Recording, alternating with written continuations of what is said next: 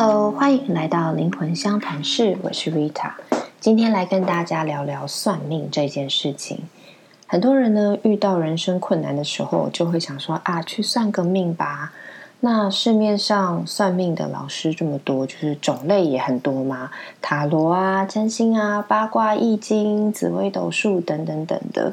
那这些方式到底有什么不同，或是什么时候该怎么选择呢？然后以及很多人会说，算命到底准不准啊？可不可信啊？呃，跟大家分享一下，小时候我是这样的，因为我小时候呢，也是一个呃比较铁齿的人。那有的时候遇到内在迷惘的时候，去算个命，就很讨厌听到老师跟我说不好的事情，就是可能会不想要去接受啊，或者是觉得啊，那那如果被告知呃会发生一件很不好的事情，那我好像也没有办法避免，怎么办？就会反而感觉很迷惘。对啊，到头来我到底干嘛要去算命呢？但也是蛮有趣的，是我最后是自己踏上这一条路。那所以，我们来聊聊这个算命这件事情啊，也算是我自己这一路走来的一些心得啦。那首先来说说算命跟人的命运相关的事情，到底有分哪一些？那我们先借用《易经》的说法，其实它是说有五术，就是五种术士啦。分别是山医命卜相，那我觉得这个五个分类呢，其实很好的去讲说跟人命运有关的一些事情是什么事情。好，首先来讲山，就是呃一座山的那个山，它指的是说透过呃环境上面的改变，就是你这个整整个身体，就是你的环境嘛。那比方说，透过静坐啊、食疗啊，甚至这个武术等等，能够去帮你达到一个整个人的转变跟改变。第二件事情呢，就是医，医就是医生的那个医，那其实指的就是我们的像中医的这种系统，针灸啊等等，透过经络、身体上面的一些系统来改变你的一个整个人的状态。那一也可以延伸到说，我们现代去做这个心理咨商治疗，然后甚至我自己在做的催眠，可能也算是一的这个范畴。那第三个呢，就是命。命其实是大家在讲算命的时候比较容易联想到的是，指的就是你这一个人生下来的时候，你拿的那一手牌。我们每一个人都有一个出生的时间点嘛。以占星来讲的话，你就会拿到一你的那个本命盘。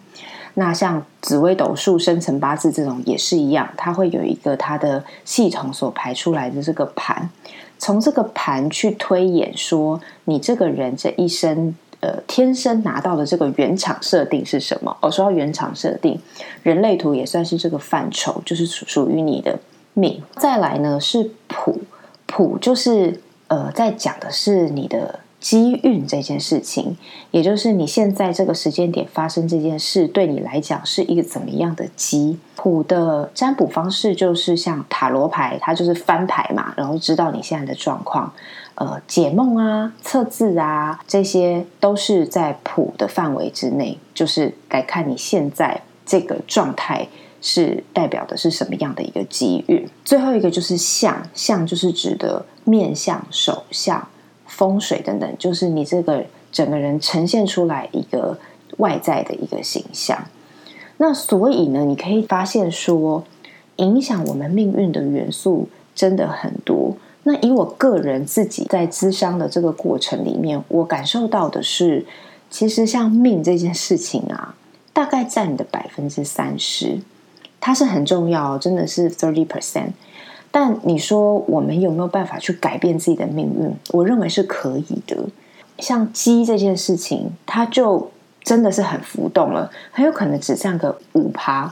也就是说，呃，我们在算命的时候啊，像命理师，我自己也是这个角色嘛。我们常常其实都是连接到你这个人现在的状态。我常常是跟呃个案他的这个灵魂跟振动频率是直接连线的。我们连线了之后呢，会有一个呃 imprint，就是好像是那个震动直接传递给我们的一个呃讯息就对了。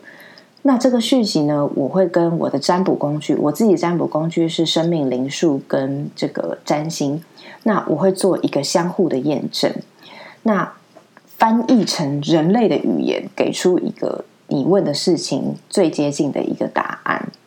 所以，所以到底算命准不准啊？这件事情呢，有其实有一些影响因素。第一个是。他和命理师这个老师他本人的生命经验有关。我想跟大家分享一个故事。呃，我在多年以前呢，碰到一个呃朋友的妈妈，然后她刚好在学这个姓名学。那她那个时候就看了我的呃名字，她就说：“哎呀，你这个名字啊还不错啦，但是呢，呃，就是命苦了些，因为你这个名字给女孩子取到的话。”就是你必须要这一生的呃，就是成功都是要靠自己的。那因为我曾经小时候改过名，我就顺便给他看了我小时候用的那个名字。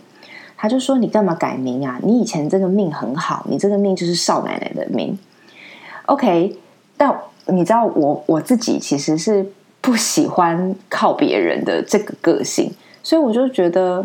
还好我改了名字，因为我其实比较喜欢凡事靠自己，我比较不喜欢当所谓的少奶奶，我真的是嗯没有憧憬这件事情。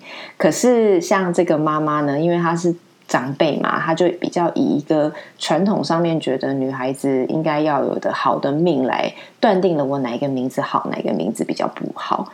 那所以这个跟命理师本人的生命经验啊，还有他的价值观很有关系。所以我们在选择。要给谁算命，要去找哪个老师的时候，大家不妨也可以打听一下，嗯，他的评价，或者是可以去看看有没有他的粉丝专业啊，他发布的一些内容等等，去看看说他讲的事情，他的价值观，他的人生观，他讲话的方式跟你相不相符，这个是你要去找哪个老师一个很重要的基准哦，因为并不是说那个老师准，那个老师不准。而是有些老师，他感受到的事情，透过他的价值观，他身为人的价值观翻译了之后，你不一定觉得对你是适用的。那既然要算命，我们就是希望能够对自己真的有一些呃好的建议、好的影响嘛。那所以这是第一个点。像有些人啊，呃，喜欢铁口直断的老师，他真的就是希望这个老师直接跟你讲说是或不是。那我自己就不是这种老师，因为我知道命运。有百分之七十你是可以自己掌握的，所以与其呢，嗯，去告诉人家说是还是不是，我宁可去告诉他说你现在面临什么状况，那什么样的作为是你现在可以开始改变的，这个是我比较喜欢的一种智商方式，就是跟我的观念有关。但有些人就不喜欢听我在那边啰嗦这么多，所以这就是大家可以先去呃筛选的一个一个基准点。那第二个点呢，就是。呃，刚刚讲到说，其实老师们都是感受你现在这个人的状态，去推测你未来有可能的走向，并不一定是必然的事件。就先以占星来讲好了，因为我比较知道占星。我们在看所谓行运盘的时候，可以看到某些时间，呃，你会有一些相位的产生。相位就是指的是会发生的事件，但是我们只会看到这个事件的方向。但其实没有办法确认这一定是个什么事情。比方说，如果你火星有个相位，那火星可能代表的是你会有血光之灾，会脾气爆炸。但是如果你把火星发挥成好的能量的话，也有可能是你知名度上升啊、爆红啊等等的，因为这都跟火星有关。那所以呢，换言之，呃，虽然说可能发生的事件会有一个方向。但是只要你现在的心念转了，状态改变了，你是有可能去发挥那个能量是正面的那面的哦，不会说一定是发生负面。也就是跟你现这个人现在的状态是什么很有关系。那所以也就讲回我之前说我的这个咨商的方式，为什么是我宁可希望呃花费这一两个小时的时间帮助个案。呃，在现在这个时间点改变它的振动频率，就是这个原因。因为我希望，呃，与其去告诉他一个可能会发生不好的事情，让他去担心东担心西，那他就可能就是往那边走了。那不如我去告诉他一个，呃，现在可以把振动频率调整的一个好的方法。那或许他有机会去发挥出比较好的那一面。所以啊，这一首台语歌嘛，就是三分天注定，然后七分靠打拼。我真的觉得是这样，靠自己的部分是你有办法去努力提升自己的这个能量状态。那要怎么去提升呢？很简单，就是回到我们课题来的时候，你有没有正面的去面对？然后你的情绪有没有给他一个健康的管道去抒发，而不是压抑？然后你有没有找到所谓这个我们认为负面的事件背后，这个真正的学习到底是什么？那我记得我占星老师跟我讲说，当你觉得呢算命还很准的时候，那就是你真的还活在人间。因为当你提升了之后，你随时都可以往这个正面，甚至更多可能性去发展，你就超越了这个命盘。那希望大家呢都能够在这个人世间学习到怎么样去超越命盘，然后创造自己最好的可能性。好，那我们今天就聊到这边。那其他有什么想听想聊的，都欢迎私讯我的脸书粉丝页 R I T A 空格 W E N G 灵魂相谈室。那期待下次再见喽，拜拜。